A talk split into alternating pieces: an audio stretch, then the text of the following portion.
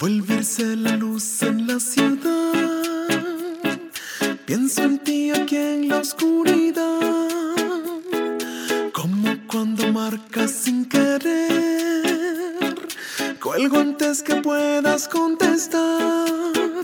Tal vez, tal vez. Nunca más nos vamos a encontrar. Tal vez,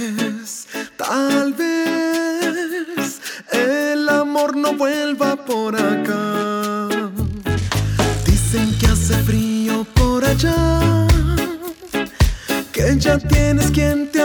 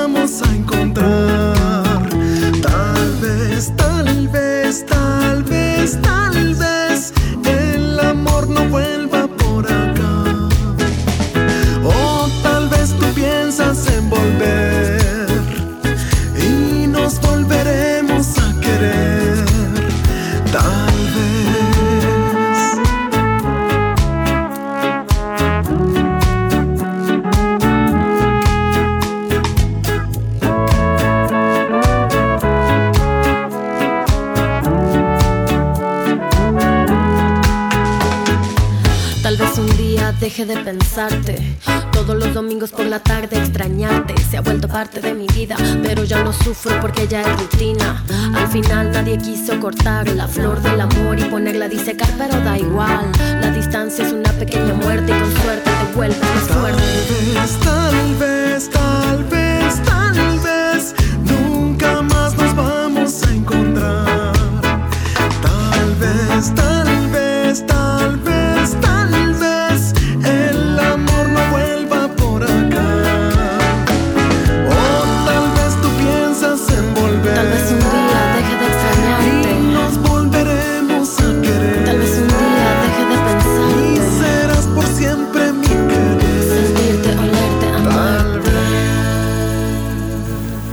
regresamos a su programa Voces 502 a través de radiocentroamérica.com, la radio sin fronteras, a través de Expresa Tehuate, a través de Radio Fiesta Chapina y a través de Ricardo desde Arizona. Así que ya regresamos, A Ricardo. través de Ricardo. Es Eso que está. Está medio raro, yo sé, medio pero, raro. pero es que es para que Ricardo se recuerde que hoy es- tenemos la dicha de tenerlo en Voces 502. Ricardo, ¿ya regresaste?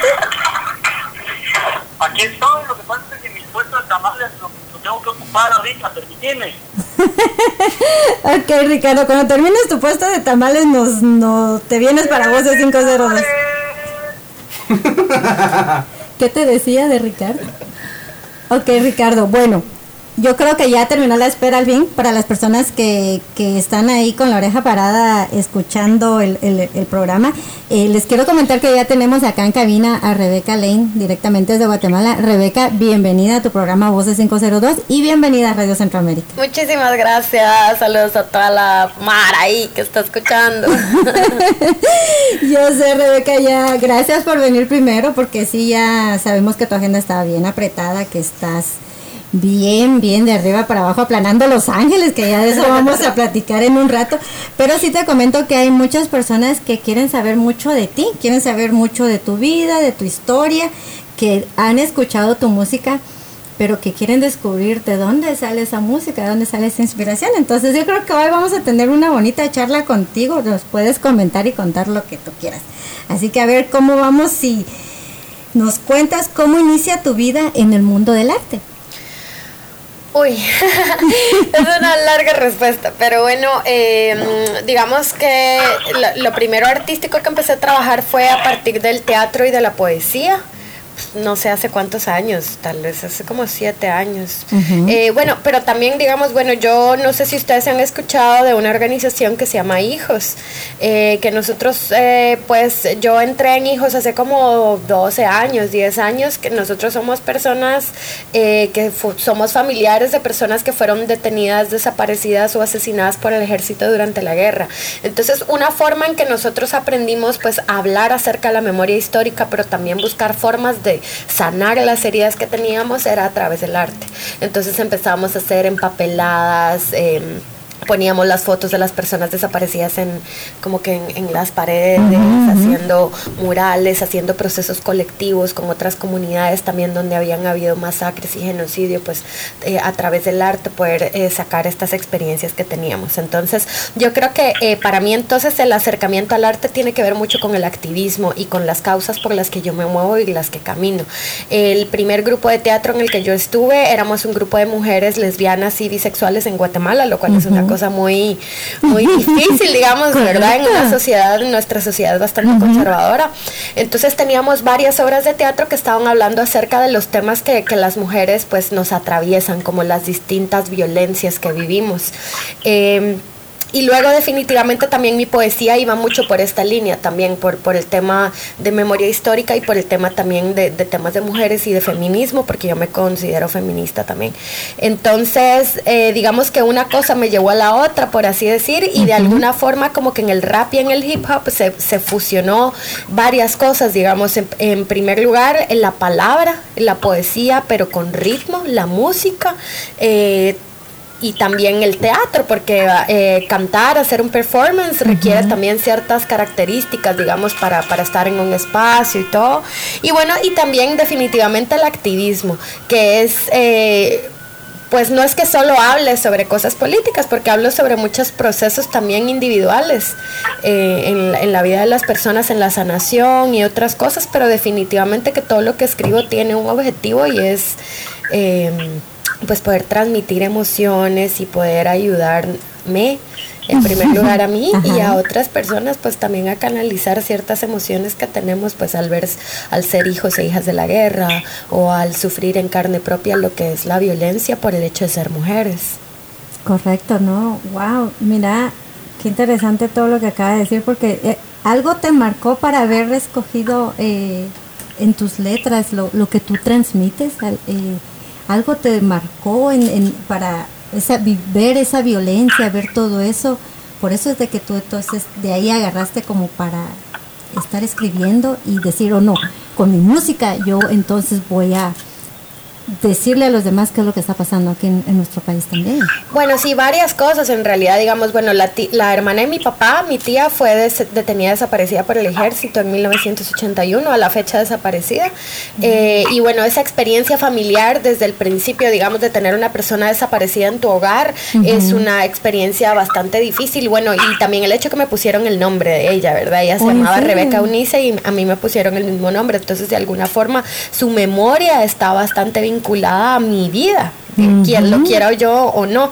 Y bueno, y también desde muy pequeña, digamos, yo mi primer noviazgo, lastimosamente fue un noviazgo, yo tenía 15 años donde yo sufrí abusos. Eh, por parte de mi pareja en ese entonces.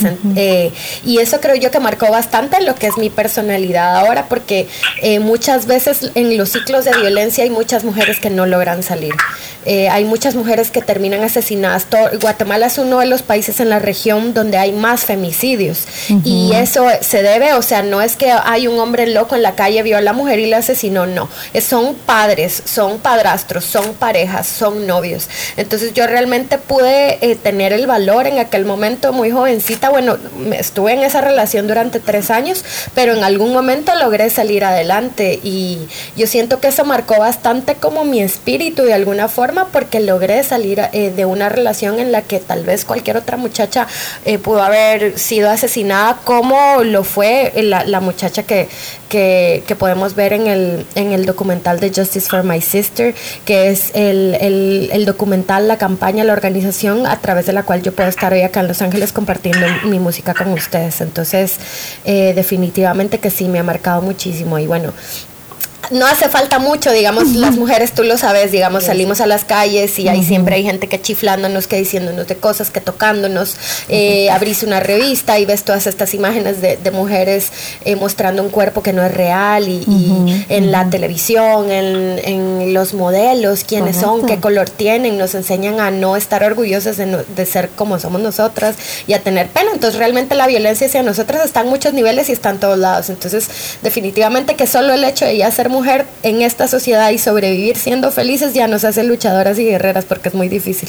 Correcto, no, eso sí es cierto, eso sí lo que tú dices, porque yo viví en Guatemala, bueno, yo de hecho nací en Guatemala, soy guatemalteca, y sí, eh, creo que mis amigos se han de saber de que a mí en ocasiones me da miedo estar sola, no, eh, manejar sola o estar sola de noche, porque yo viví la violencia en Guatemala. Me daba miedo subirme al carro y revisar siempre si venía alguien atrás de mí. Eh, sí, también experiencias muy feas, como dices tú, y sí, lamentablemente por ser mujeres, a veces eh, llevamos esa, esa sombra de, personas que por vernos mujeres nos abusan en ese sentido, ¿verdad? Entonces sí, sí te entiendo perfectamente bien. de- definitivamente. Ricardo, tienes aquí, eh, aprovechemos que ya, ya empezamos nosotros aquí con, con Rebeca. em, te voy a dejar hablar porque yo sé que tú, vos sos el más preguntón. Pues ahora no voy a preguntar. Ahora está rebelde. No quiero. No, no bien, bien, bien. A ver, eh, Rebeca, cuéntanos. eh, tengo dos, dos preguntas. Para ti, ¿qué fue primero, la poesía o el canto? Bueno, mira, fíjate qué interesante pregunta. Yo canta, yo desde pequeña he cantado. De hecho, hay cassettes que mi mamá grababa, ¿verdad? porque nosotros bebés de los ochentas, que tu celular ni que nada, ¿verdad? Era con cassette la vara. Entonces, ponías, ponías el cassette y, y a grabar. Sí, cabal, entonces como mi mamá tiene hasta cassettes donde yo estoy cantando, yo ni siquiera hablaba, ¿sabes? Y, y como que ya estaba cantando y diciendo las cosas que miraba, que eran las cosas que había en mi cuarto. Entonces, elefante, no sé qué, no sé qué, no sé cuánto, como que yo desde muy pequeñita ya tenía la onda de cantar. De hecho, yo desde chiquita decía que de grande iba a ser encantante.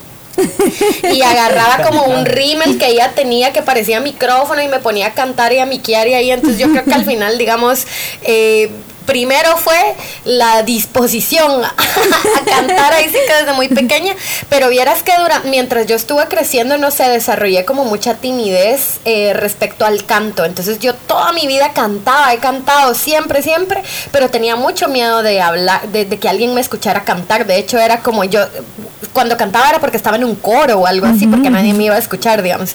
Entonces, eh, luego eh, ya cuando empecé a hacer poesía, entonces tuve que empezar a enfrentarme con esos miedos, porque cuando yo escribía o cuando yo estaba en una lectura de poesía, cuando yo publicaba poesía, sentía que mi intimidad estaba expuesta y realmente me daba como mucho miedo. Entonces, en ese momento, imagínate, yo no había cantado en público nunca.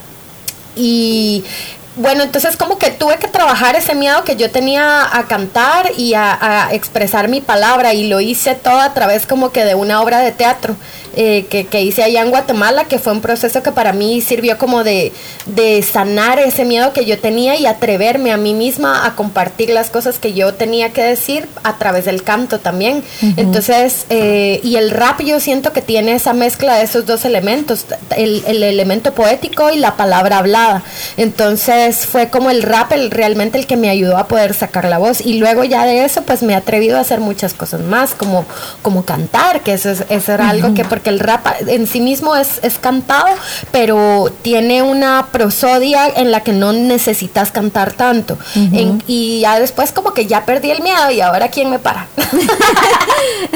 Ok, ahora sí, ¿quién la para? Y es cierto, Ricardo, porque ya tuvimos el gusto de verla cantar y a mí, de verdad, felicidades, me encantó. A mí me encantó, ¿y a vos? Ah, a mí me dejó con la boca abierta. Ah, ok, y me lo dijo.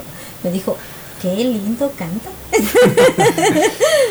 ok, Alex, a ver, ya que ya que and- querés andar de preguntón también, a ver, que le- Yo, aprovechémonos la hoy aquí que está. Yo no. Oh, ya se chivió. Me chiviaron aquí. A ver, cuéntanos por tu gusto del hip hop.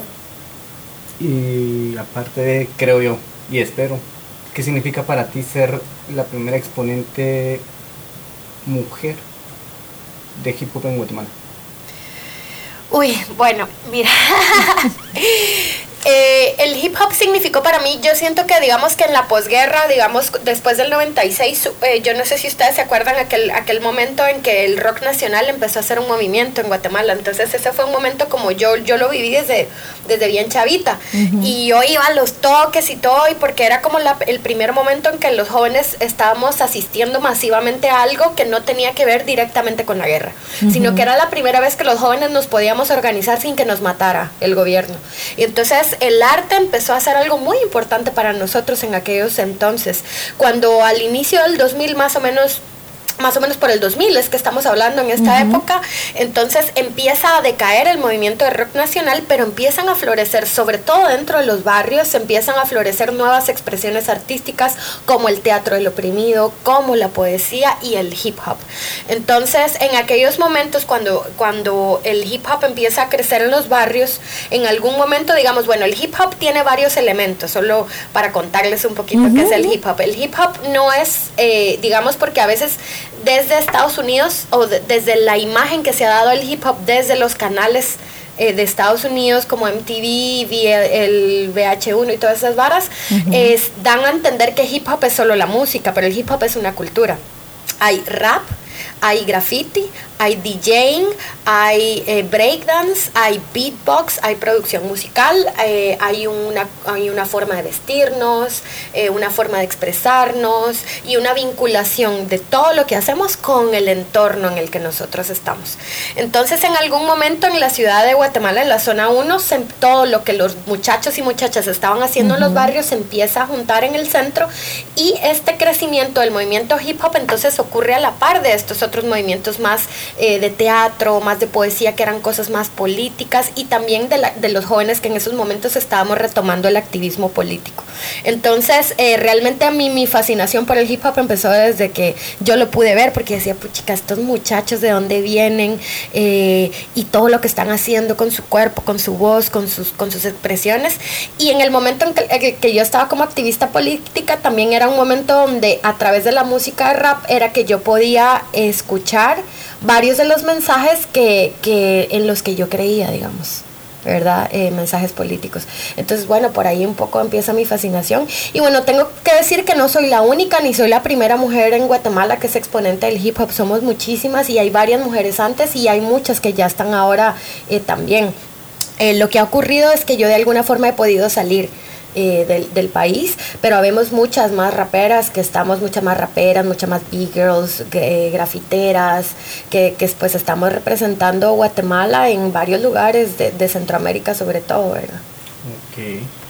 Ya viste, ya aprendimos la descripción bien de todo lo que es hip hop. Gracias por la clase que nos diste hoy, porque sí, realmente sí, hay, hay cosas de que a veces, eh, como decís tú, eh, acá en Estados Unidos venden una idea de, de, que todo es igual y no, cada, cada cosa trae su, su descripción de todo. Y a ver, um, ¿qué tipo de poesía le gusta a Rebeca Lane?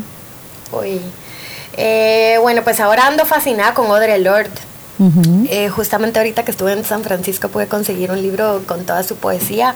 Audre Lorde es una eh, activista feminista negra, afroamericana, acá uh -huh. en Estados Unidos, eh, de más o menos como los 70s digamos, y es una, es una mujer lesbiana feminista negra en aquellos momentos. Wow. Entonces es una poesía muy, muy transgresora, pero muy linda también, muy amorosa, eh, muy comprensiva. Eh, porque en esos momentos el, lo que era válido, digamos, dentro del feminismo era el feminismo blanco. Entonces ella sale y ella dice, a ver, prim en primer lugar, no todas las mujeres feministas somos blancas, en uh -huh. segundo lugar, no todas somos heterosexuales y en tercer lugar, estas diferencias hacen que haya una brecha entre tú y yo. Y ella hablaba de, de, algo, de sacar la voz. Ella decía, las mujeres oprimidas tenemos que sacar la voz y eso nos hace sobrevivir. Y habla sobre cómo romper el silencio para las mujeres, sobre todo las mujeres que somos oprimidas, uh -huh. es una forma de sobrevivencia, digamos. Eh, y pues entonces ahora ando muy, muy, muy fascinada con la poesía de ella, digamos. Ah, es, okay. ahorita, ahorita. Ahorita. Ah, sí, el autocuidado también Ajá. habla mucho de la sanación, habla de muchas cosas que realmente yo como mujer latinoamericana, digamos, me, me hacen identificarme muchísimo como una mujer de color también. ¿Escuchaste eso, Ricardo? Sí, así es. Ok, y ahora, ¿qué le quieres preguntar a Rebeca? A ver, Rebeca, eh, cuéntanos acerca de tus influencias personales. ¿Quiénes son los autores que eh, autores o circunstancias que, que, te han hecho escribir, aparte de la cuestión social, eh, ¿quién, eh, ¿quién, también te, te, da inspiración para escribir y, y, la manera en que lo haces? Uy, pues mira, creo que cuando yo crecí eh, yo crecí leyendo, como mi familia pues siempre fue de izquierda, progresista, entonces siempre tuve acceso a, a literatura muy diversa desde muy jovencita. Entonces yo leía Isabel Allende, Gabriel García Márquez. Por ejemplo, algo que marcó definitivamente mi vida fue leer a Miguel Ángel Asturias. Y ustedes saben que pues en el colegio en Guata uno lo obligan a leer El Señor Presidente. Y a mí, a mí por ejemplo, mi clase favorita era, bueno, era literatura y sociales, eran mis clases favoritas. Entonces, cuando yo leí El Señor Presidente me fasciné y además tuve un maestro de literatura que, que él estaba fascinado con Asturias, entonces él nos daba a leer otras cosas. Y yo me he leído casi todos los libros de Asturias y son maravillosos para entender la realidad guatemalteca, no solo en términos históricos, sino en términos mágicos también, porque Guatemala es, es, es mágica y, y tiene muchas mezclas de muchas cosas que a veces son contradictorias y hermosas a la vez. Entonces, en Miguel Ángel Asturias yo siento que él puede poner eso en, en un libro, en un cuento, en, en una historia y entonces yo definitivamente incluso hasta la forma de expresarse de él, por ejemplo, es bien... em, lingüístico, o sea, es, es bien para escuchar. Por ejemplo, el señor presidente empieza alumbra piedra de lumbre, luzbel de piedra lumbre, ¿no? Hacen juegos, él hacía muchos juegos de palabras, entonces eso también tiene que ver mucho con lo que yo escribo. Entonces sí, definitivamente Asturias es una, una gran influencia, pero últimamente tengo que decir que también me di cuenta que haber leído el mundo a través de los, ojo- de los ojos de los hombres eh, también modeló mi forma de verme a mí misma. Y eso definitivamente cuando nosotras de mujeres aprendemos a leer, porque todo lo que leemos está escrito por hombres, desde los libros de texto en el colegio hasta los libros y las novelas, entonces eso te hacen creer que como mujer sos algo. algo. Y usualmente la forma en que hemos sido eh, eh, puestas en la literatura tradicional es una posición de subordinación y de debilidad. Entonces eso me hacía pensar a mí que ser mujer no era suficientemente eh, bueno digamos. Entonces, últimamente realmente sí que he intentado leer mucha más literatura escrita por mujeres porque definitivamente nosotros tenemos otra visión del mundo y aprender a ver el mundo a través de los ojos de múltiples mujeres me ha ayudado a valorarme a mí misma muchísimo más. Ok. A ver, Alex, aprovecha. Ok. Fíjate que te voy a decir algo, está chiviado. Lo chiviaste. Porque Se achicopaló, se puso achicopaló, Mish. Se puso Mish. A ver, Mish. ¿Qué dificultades te has encontrado en la escena del hip hop en Guatemala? Ufa. bueno, pues muchísimas en realidad. Mira, eh, primero en general la, la escena de hip hop es muy estigmatizada.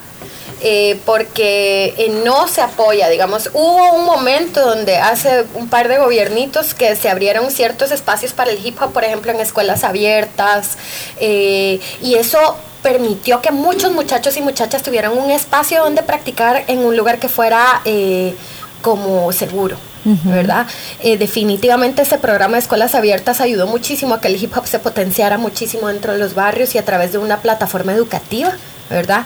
Eh, pero también escuelas como Trasciende, que ya creo que este año cumplió ocho años, donde también fue un espacio donde se abrió para que fuera una escuela de hip hop donde los muchachos y muchachas podían ir a aprender.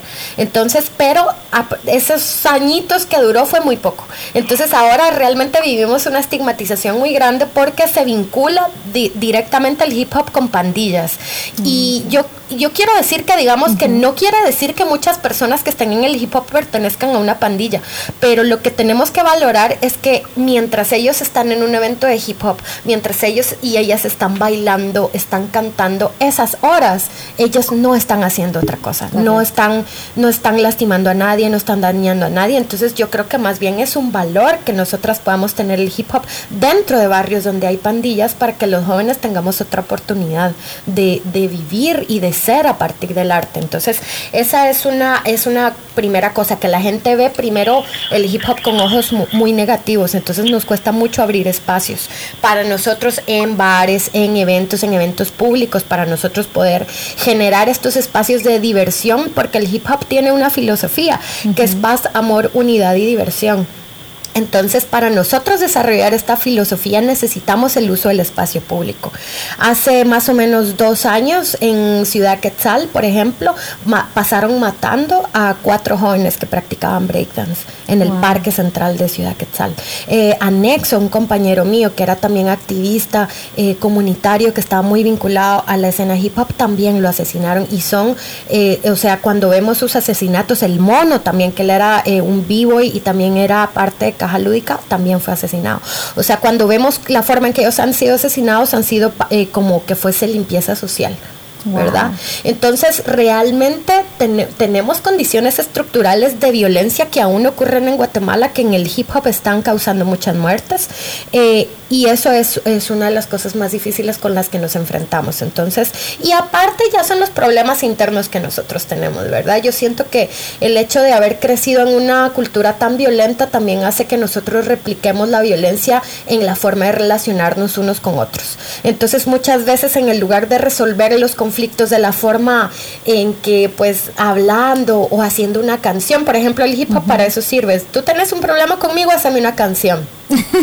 claro, hazme una canción, no, no nos peleamos, hazme una canción, enséñame lo que tenés y yo te respondo, pero también te voy a responder con una canción, porque el hip hop en un primer momento, en, un barrio como el Bronx, por ejemplo, que fue donde surgió, había una organización que se llamaba Zulu Nation, que era lo que, lo que empezó a utilizar el hip hop de una forma para que los jóvenes en pandillas se dejaran de matar, y era decir, bueno, si tenemos problemas con los de esta cuadra, con los de esta cuadra, pues hagamos un certamen de, de breakdance, a ver quién baila mejor.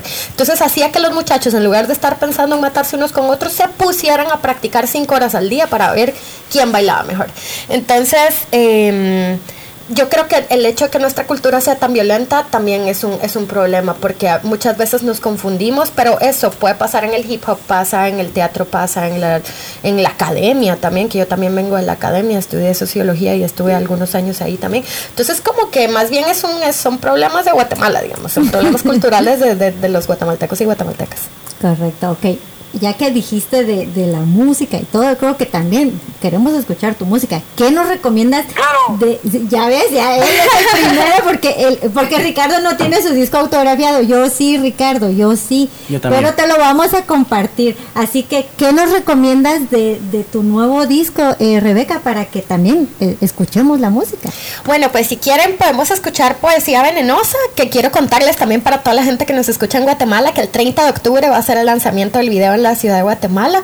Vamos a tener un evento en el bar Los Lirios, en zona 1. Eh, este video lo grabamos nosotras en Costa Rica junto con mi hermana Nakuri, que es otra rapera, pero también es videasta. Y pues nos vamos a juntar en la ciudad de Guatemala el viernes 30 de octubre para una noche de brujitas y vamos a presentar el video. Así que eh, para que conozcan la canción, pues aquí escuchamos Poesía Venenosa y ya pueden esperar con más ansias el video. Ah, ok, vámonos entonces.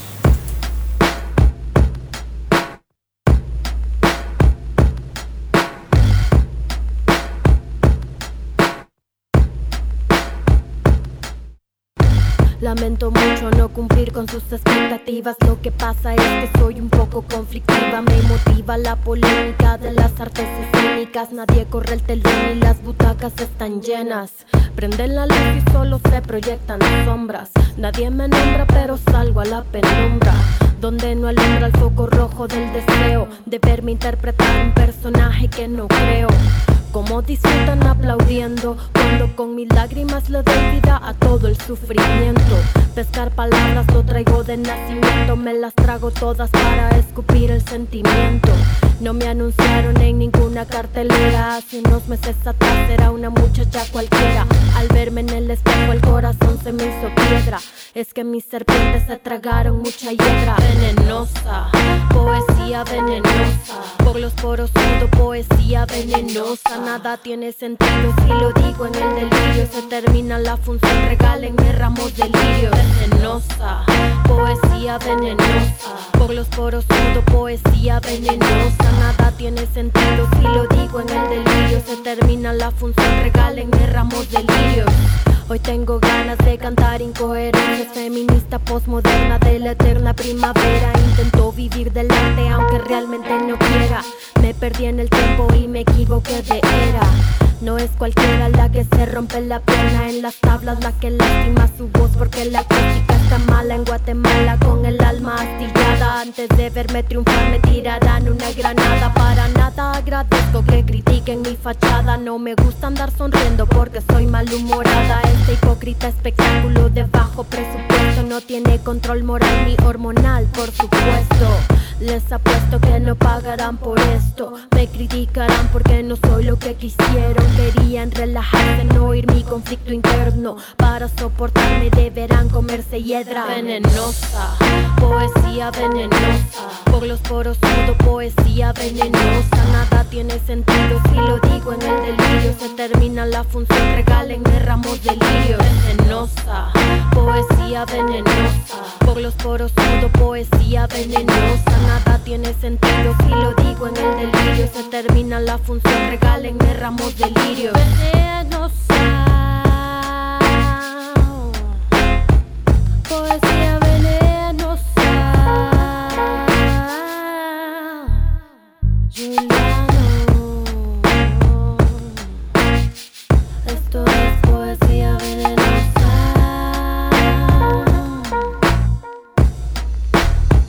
Venenosa.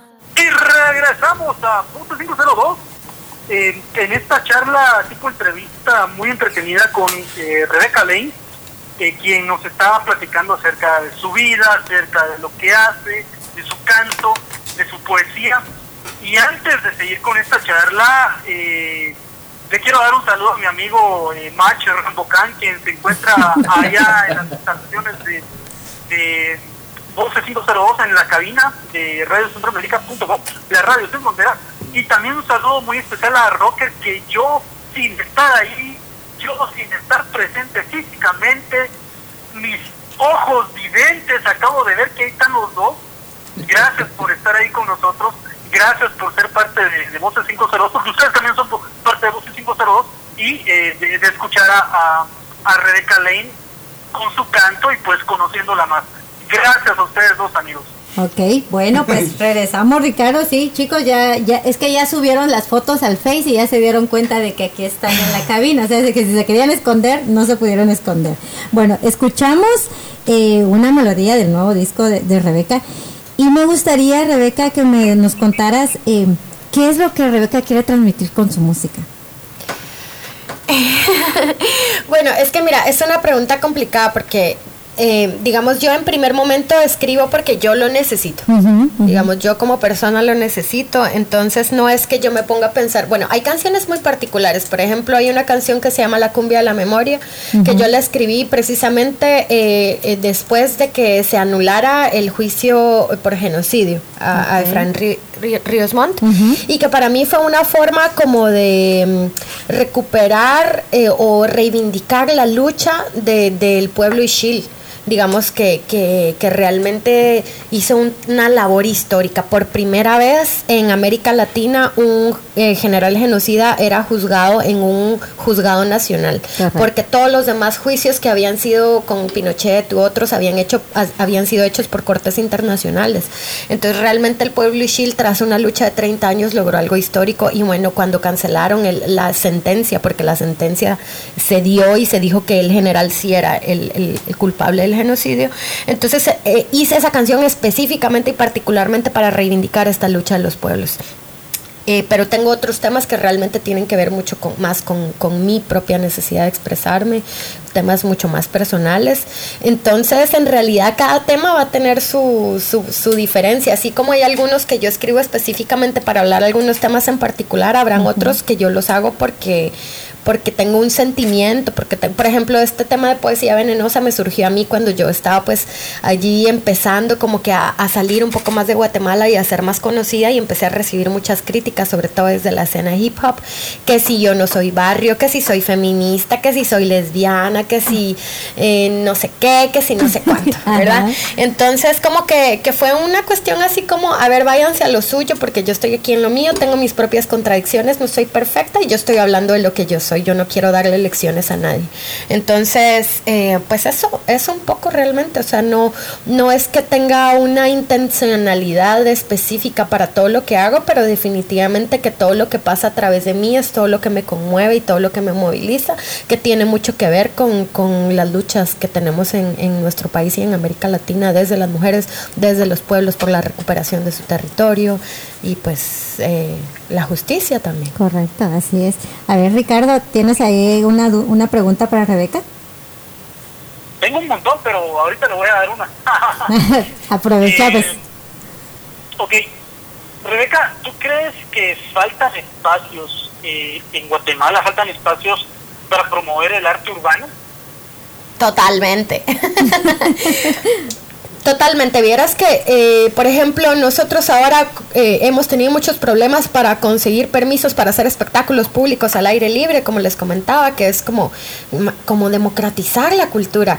Y entonces, ¿qué es lo que hemos tenido que estar obligados a tener que ir a bares a hacer nuestros eventos? Y eso implica que... eh, chicas, que tenés que salir de noche, o sea que tenés que, y ya saben que en Guate no hay transporte público, entonces, que- o que tenés que tener carro, o que tenés que gastar en taxi, que tenés que consumir en el bar, que tenés que consumir bebidas alcohólicas, y eso es algo pues que realmente no es que yo quiera promoverlo, pero es que son los espacios que hay, digamos, a mí me gustaría poder hacer eventos en plazas públicas y que, y que toda la gente pudiera pues llegar, disfrutar y conocer y perderle el miedo a las culturas urbanas también que conozcan qué es lo que estamos haciendo, pero definitivamente que con la actual alcaldía que hay, que lastimosamente la ciudad de Guatemala volvió a ratificarla, pues va- cada vez los espacios, eh, por ejemplo, hay un parque, el Parque San Sebastián, que queda cerquita de mi casa, donde los skaters se juntaban a, a- a, pues a estar en la patineta, y lo que hizo Arzu fue como que eh, poner unas grandes macetas ahí para que los muchachos no puedan estar en patineta. Entonces, dice uno, bueno, ¿qué es lo que este señor quiere? Porque si ellos están hablando de prevención de la violencia, o sea que ellos no están pensando en prevención de la violencia, ellos están pensando en mano dura. En los muchachos están descarriados, pues hay que darles con todo, hay que meterlos a la cárcel, hay que hacer esto y el otro.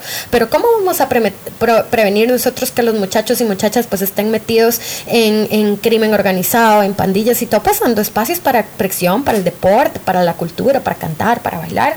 Y cada vez más son los espacios que se nos cierran. Entonces, sí, definitivamente que hace muchísimo falta, y no solo esto, sino también en las radios, digamos.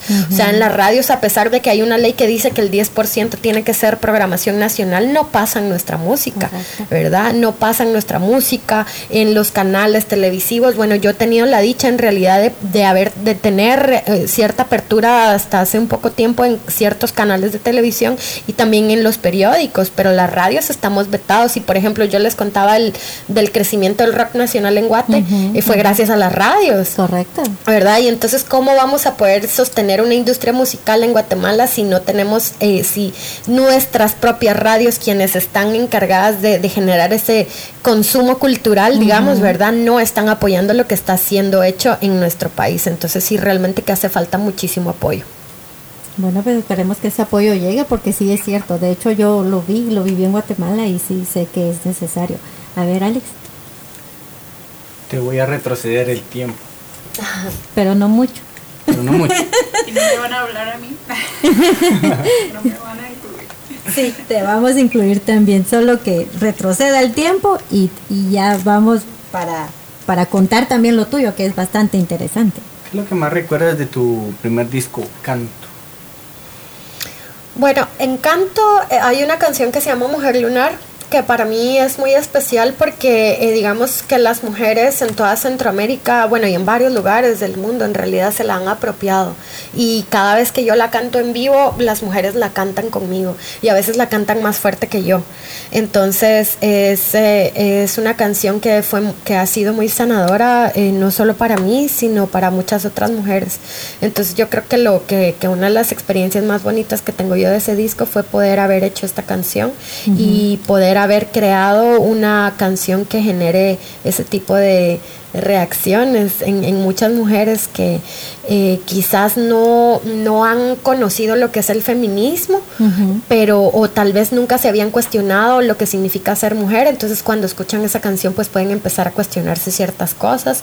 Y esa canción así, bueno, incluso eh, que estuve ahora en Season, estuve ayer, incluso está dentro de un programa de estudios, en el programa de estudios centroamericanos, se que también, por ejemplo, en la Universidad de Costa Rica, en la UCR, la utilizan como una, eh, como una forma también de hablar de la situación de las mujeres. Entonces realmente es una gran bendición de que algo que uno escribió en cierto momento que me sirvió a mí para salir adelante pueda servir a muchas más mujeres. Correcto, así es. Bueno, y ahora sí ya vamos a ir aquí con nuestra otra invitada, que no crea que se me olvidó, pero queríamos, quería que Alex le- retrocediera el tiempo con Rebeca, pero ya regresamos al día de hoy. Cuéntenos un poquito eh, de qué se trata esta fundación en la que es la culpable de que tú estés aquí ahora, ¿no? En Los Ángeles. Sí, eh, bueno, de hecho, cuando yo escuché Mujer Lunar, también me identifiqué mucho. Mi nombre es Kimberly Bautista, soy cineasta, eh, documentalista y realicé el documental que se llama Justicia para mi hermana. Es una historia de una señora escuintleca, se llama Rebeca Unice, Unice Pérez y eh, en el transcurso del documental ella va tocando puertas con la policía, con el Ministerio Público, con la Fundación Sobrevivientes, así como dando vueltas para, para exigir justicia porque mataron a su hermana. Wow. Entonces, el culpable de la muerte de ella es, eh, eh, se, se llama Ricardo y eh, hasta el día de hoy queda preso. Entonces, pero el documental evidencia todas las fallas del Estado, eh, todo, toda la falta de atención a la víctima, la justificación que se le da a la víctima cuando, cuando va a buscar justicia. Ah, bueno, pero ¿quién era ella, verdad? O, así como cul- echando la culpa a la, a la persona que, bueno, en qué estaba metida, ¿verdad? Wow. Ese, eh, entonces siempre, siempre como que minimiza, se minimiza la importancia de la vida de la mujer desde el, mismo estado, ¿no? Ujú, Entonces correcto. eso evidencia a través del documental y eh, cuando, y de hecho el primer día de producción que yo estuve en Guatemala, yo soy eh, norteamericana con raíces colombianas. Ok. Entonces, eh, fue la, entre las primeras personas que yo conocí, empezando la producción de Justicia para mi hermana, fue Rebecca Lane. Ajá. Y estuvo en una marcha, yo eh, la entrevisté, fue el Día de los Héroes y Mártires. Y entonces eh, eh, eh, fue como un momento súper especial para mí porque pude orientarme con una comunidad de activistas, de artistas, de gente Correcto. que estaba en ese movimiento social. Y entonces yo dije, estoy en el lugar adecuado de, de- de realizar mi proyecto.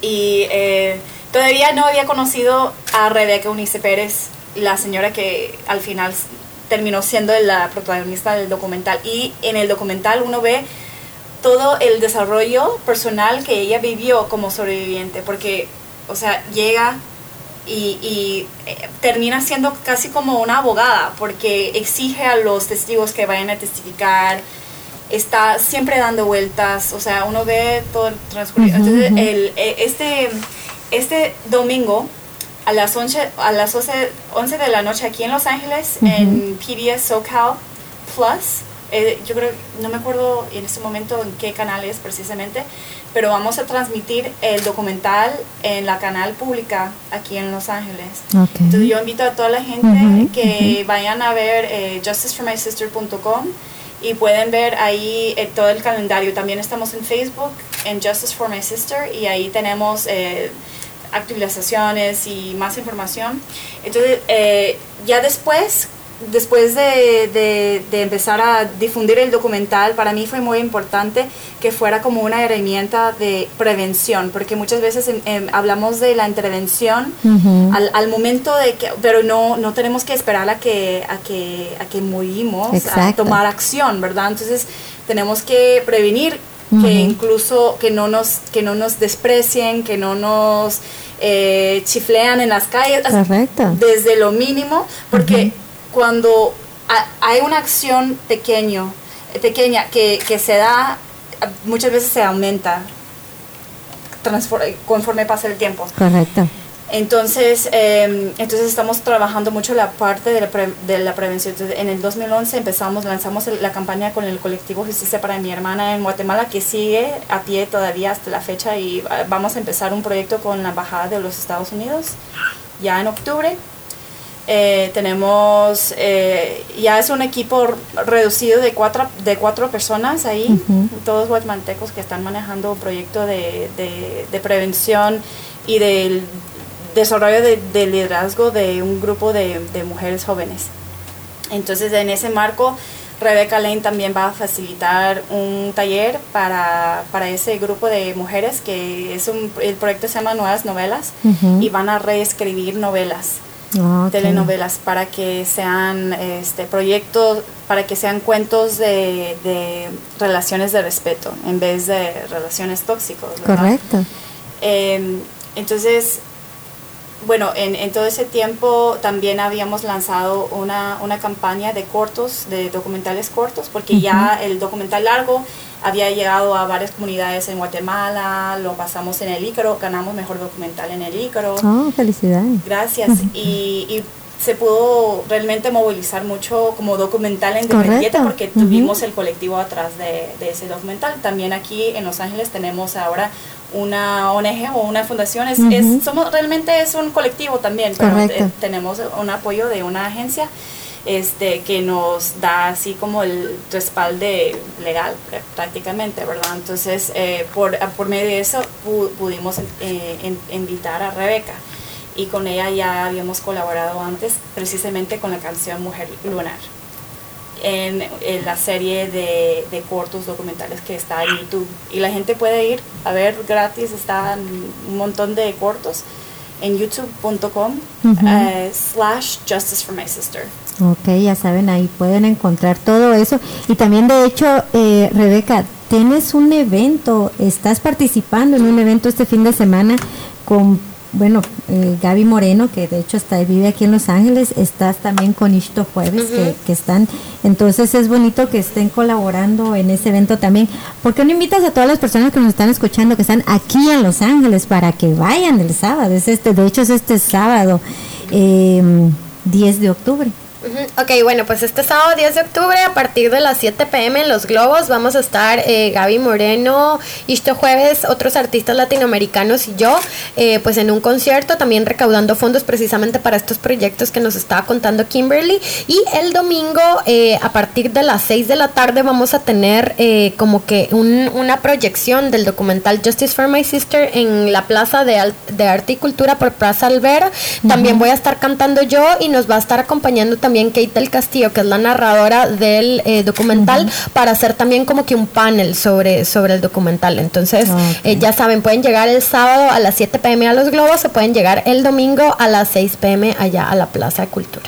Ok, bueno, entonces ya saben, para todas las personas que tienen que hacer este fin de semana, sábado se van a los globos, se desvelan y domingo se van a ver el documental. Entonces, para poder apoyar. Y solo tengo una duda, Rebeca.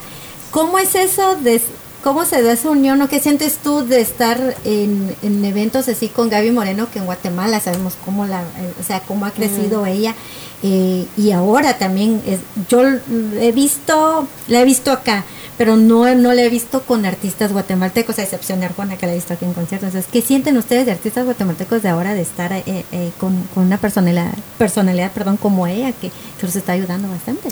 Bueno, pues mira, yo creo que es como bonito toparse con gente de- del país de uno y además personas que, que han encontrado su camino dentro de la música, que es un camino tan difícil. Entonces, para mí compartir escenario con Gaby y con Ishto, que son personas que yo respeto muchísimo por su carrera musical y por sus logros, pues es también una señal de que voy por el buen camino, digamos, de verdad, de que, de que lo estamos haciendo bien y de que la palabra pues está eh, haciendo más grande cada vez. Y yo siento que ese es pues eh, un logro no solo mío, sino de todas las mujeres con las que trabajo también y todos los colectivos en los que yo he estado. Entonces muy feliz y muy contenta pues de, de poder conocer y participar junto a artistas también eh, que tienen mucho más camino recorrido que nosotras para que también abrirle espacio a también a las otras personas que vienen ahí detrás de uno también.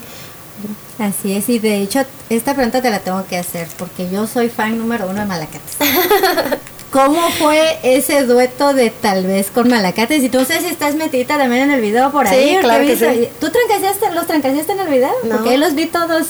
No, no, el amor los hacer. El amor los. A ver, ¿cómo se dio ese, ese, ese dueto con Bueno, una pues- canción muy linda, por cierto. Pues mira, en realidad fue súper interesante porque ellos escucharon mi canción de la cumbia de la memoria de la que les estaba hablando y les gustó muchísimo. Entonces me contactaron a través de Twitter y me dijeron, mira, estamos en la creación de nuestro nuevo disco y nos gustaría que participaras en una canción y todavía me dicen, mira, es una canción de amor.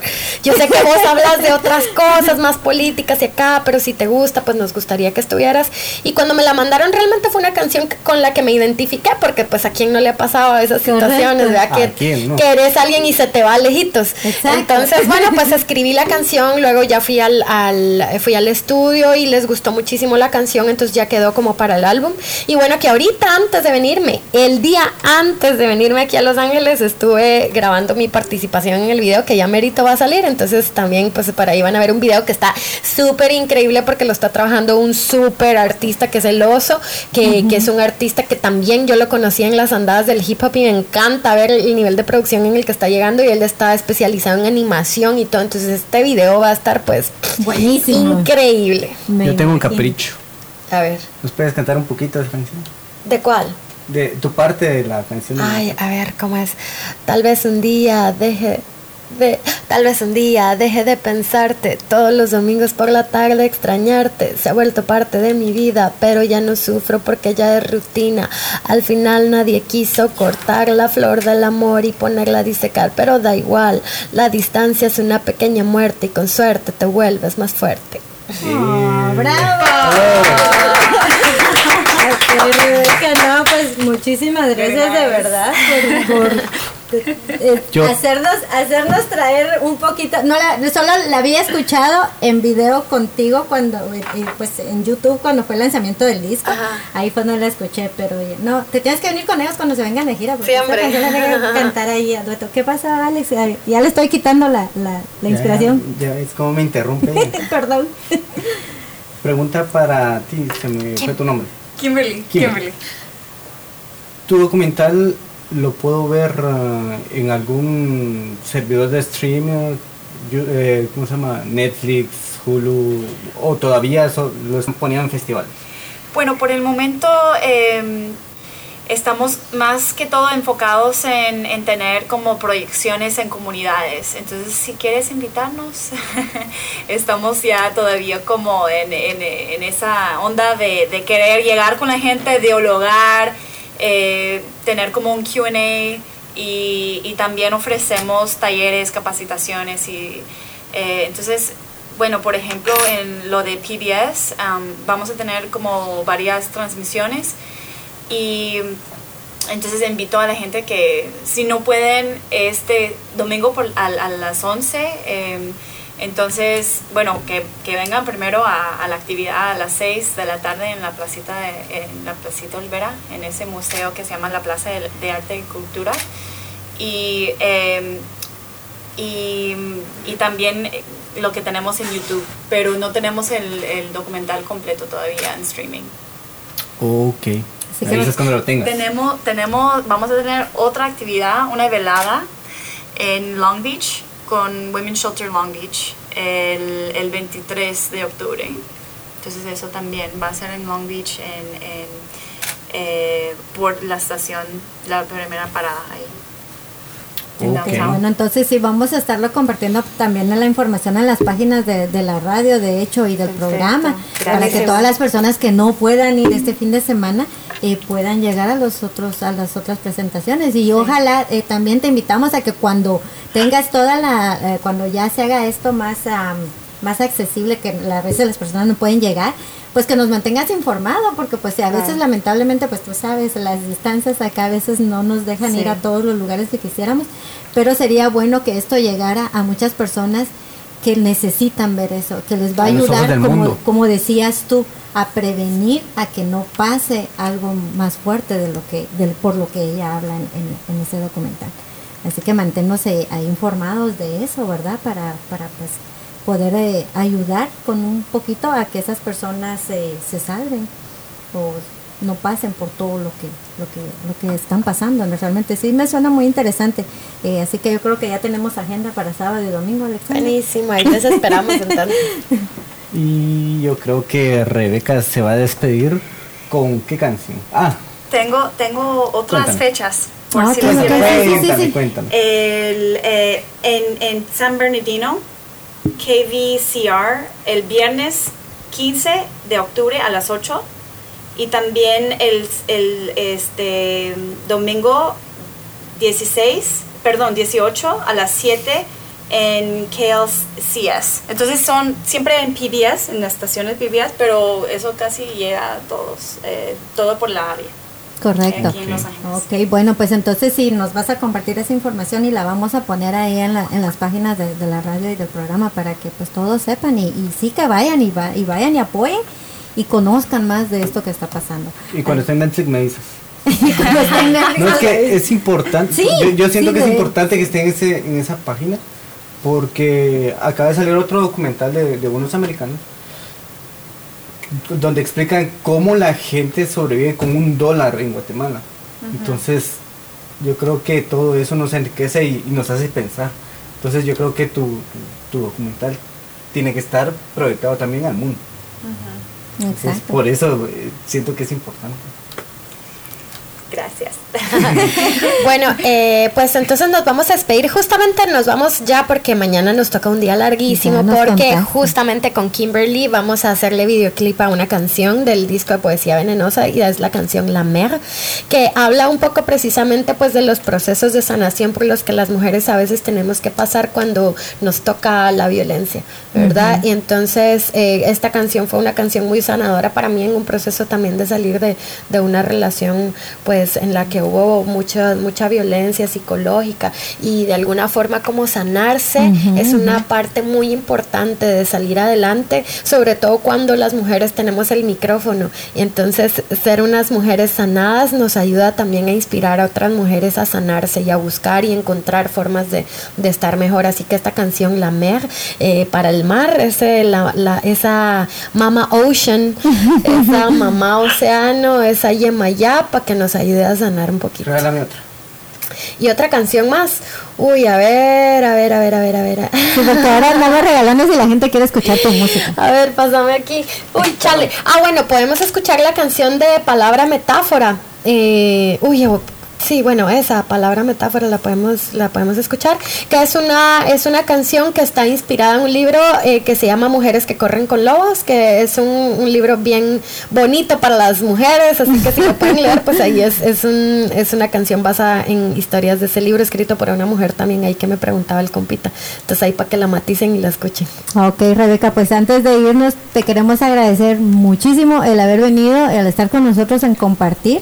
Sabemos que estás muy ocupada, pero quiero que sepas que Voces 502 y Radio Centroamérica es tu casa y también de aquí de nuestra amiga Kimberly para que estamos abiertas a lo que ustedes nos quieran mandar y compartir. Nosotros encantados aquí los apoyamos. Muchísimas que gracias. Muchísimas gracias por venir y vamos, oja- no voy a estar feliz de las brujitas allá, pero me, me- me encantaría estar allá, pero todas las personas también el 30 de octubre. El dijiste. 30 de octubre en Ciudad de Guatemala, en el barrio Lirios, a las 8 de la noche, eh, va a estar Nakuri, que es la directora que viaja desde Costa Rica. El costo de la entrada va a ser 50 quetzales y eso nos va a ayudar porque durante el mes de noviembre y diciembre Nakuri y yo nos vamos de gira a México, a varias ciudades. Entonces nos van a ayudar pues con ese dinerito que nos aporten para que nos vayamos bien comiditas para allá. Ah, ok, bueno, y pues pasado entonces- mañana en los globos. Y pasado mañana en los globos. Así que muchísimas gracias a todos y los dejamos con estas dos rolas de Rebeca Lane y regresamos en unos segundos.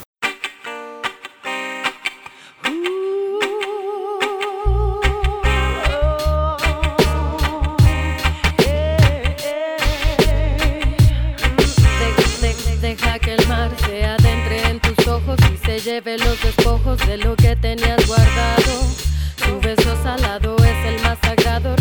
de miles de almas de desamparados, de todas las lágrimas que se han llorado, todas las cartas que van sin destinatario,